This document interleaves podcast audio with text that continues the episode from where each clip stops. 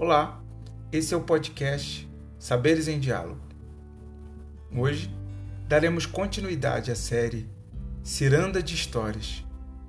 Serão diversas histórias para crianças, jovens e leitores de todas as idades, narradas por Lúcia Fidalgo, professora da UFRJ, bibliotecária, escritora e contadora de histórias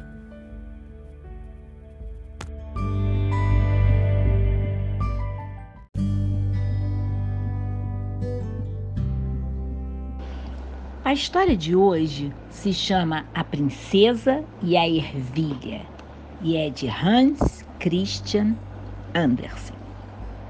Era uma vez um príncipe que queria casar com uma princesa, mas tinha que ser uma princesa de verdade.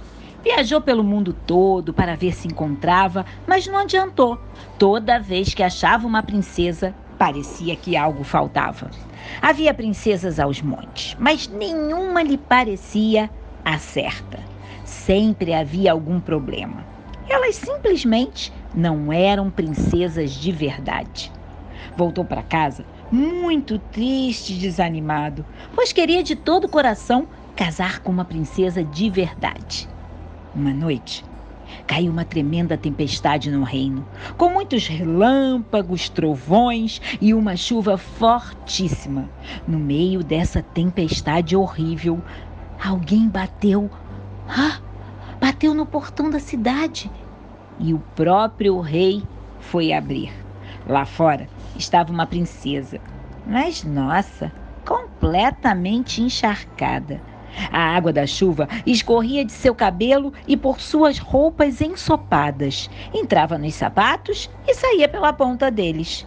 Mas ela insistia que era uma princesa de verdade. Logo veremos se é mesmo, a rainha pensou, mas não disse nada.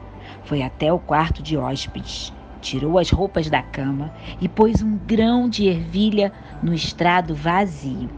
Em cima da ervilha acomodou 20 colchões. Em cima dos colchões, 12 acolchoados de pena. Assim, ficou a cama onde a princesa iria dormir aquela noite.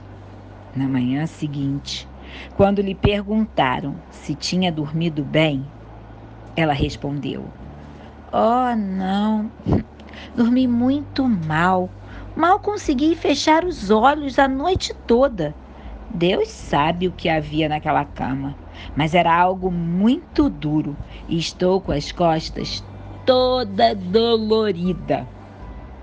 Agora sabiam que ela era uma princesa de verdade, pois sentira a ervilha que estava na cama debaixo dos vinte colchões e doze acolchoados de pena. Só uma princesa de verdade poderia ser tão sensível. O príncipe tratou logo de se casar com ela.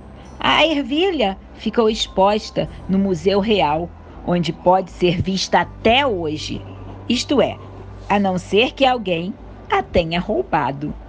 Entrou por uma porta, saiu pela outra.